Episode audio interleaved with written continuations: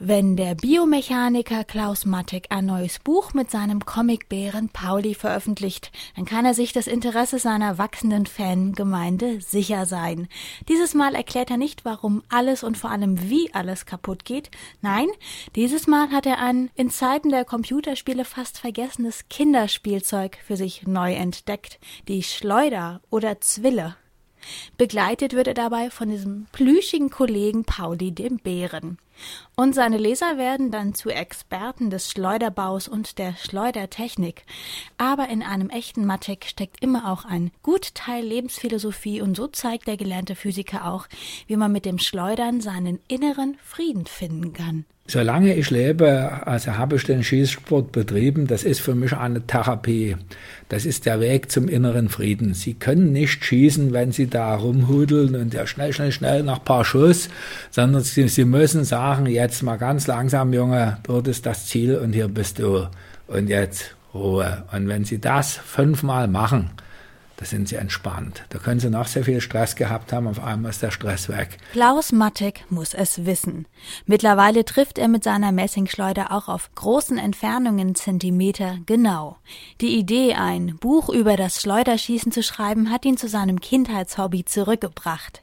Physikalisch ist die Schleuder eigentlich hochkomplex. Aber Matek schafft auch das in der Mechanik der Schleuder in klaren und leicht verständlichen Worten zu erklären, so dass auch Kinder in der Lage sind, sich ihre eigene Schleuder zu bauen, zu bedienen und natürlich auch die Sicherheitsregeln zu beachten. Die Kinder sollten nicht alleine Schleuder schießen, sondern unter Aufsicht und wenn Sie dann auch das Buch unter Aufsicht lesen, sprich unter Anleitung, versteht das und die ganze Familie redet über Mechanik. Ne? Was hat er hier gemeint? Jetzt probieren wir es mal aus und dann fangen sie an zu basteln oder wenn der Gummi gerissen ist, warum ist er gerissen, wo?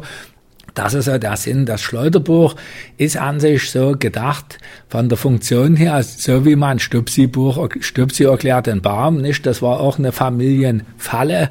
Die Kinder verlieben sich in die Stupsi-Figur verstehen aber nicht alles, weil es ja eigentlich ein hartes Fachbuch ist. Man sieht es noch nicht und dann redet die ganze Familie über die Bäume, weil die Eltern, wenn sie gefragt werden, unter Leistungsdruck geraten. Ziemlich ausgeklügelter Plan, der aber gut funktioniert.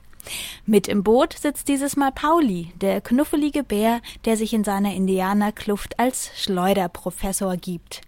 Neben Pauli gibt es in Mateks Büchern auch noch den kleinen Stupsi, den Igel. Auch das gehört nämlich zu seinem Plan. Die Bücher sind sonst zu trocken. Wir haben ja heute die Konkurrenz, ist das Lehrvideo. Da dachte ich mir, was macht die Mutti eines Abiturienten, die in der Buchhandlung so das durchblättert und sagt, oh, ein bisschen trocken ist es schon.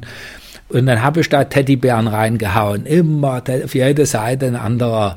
Und dann dachte ich mir, da würde ich denken, so, ja, Teddybären hat er schon immer gehabt, das liest der Bob. Ne? Und so ist es dann auch gekommen, die Bücher verkaufen sich also enorm schnell und es ist auch so ein bisschen, wissen Sie, die Leute sind gestresst abends.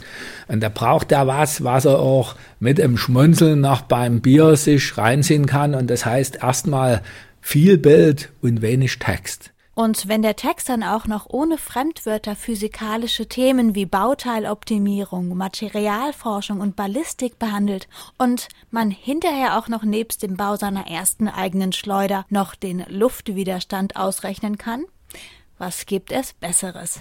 Wir haben als Maschinenbaunation ja das Problem, wir haben nicht genug Nachwuchs. Nicht? Es hängen zu viele junge Leute an der Spielkonsole einfach. Ne? In der Schule fängt's an, da wird die Prägung auf das Berufsleben erfolgt da ja. Mich hat auch mein alter Physiklehrer, der hat mich auch geprägt auf das Physikstudium. Man muss früher anfangen. Und die Frage war, wie kriege ich die Leute von der Spielkonsole weg in die Natur und an den Basteltisch und von mir aus auch zum Schleuderschießen. Wir finden, das ist eindeutig gelungen.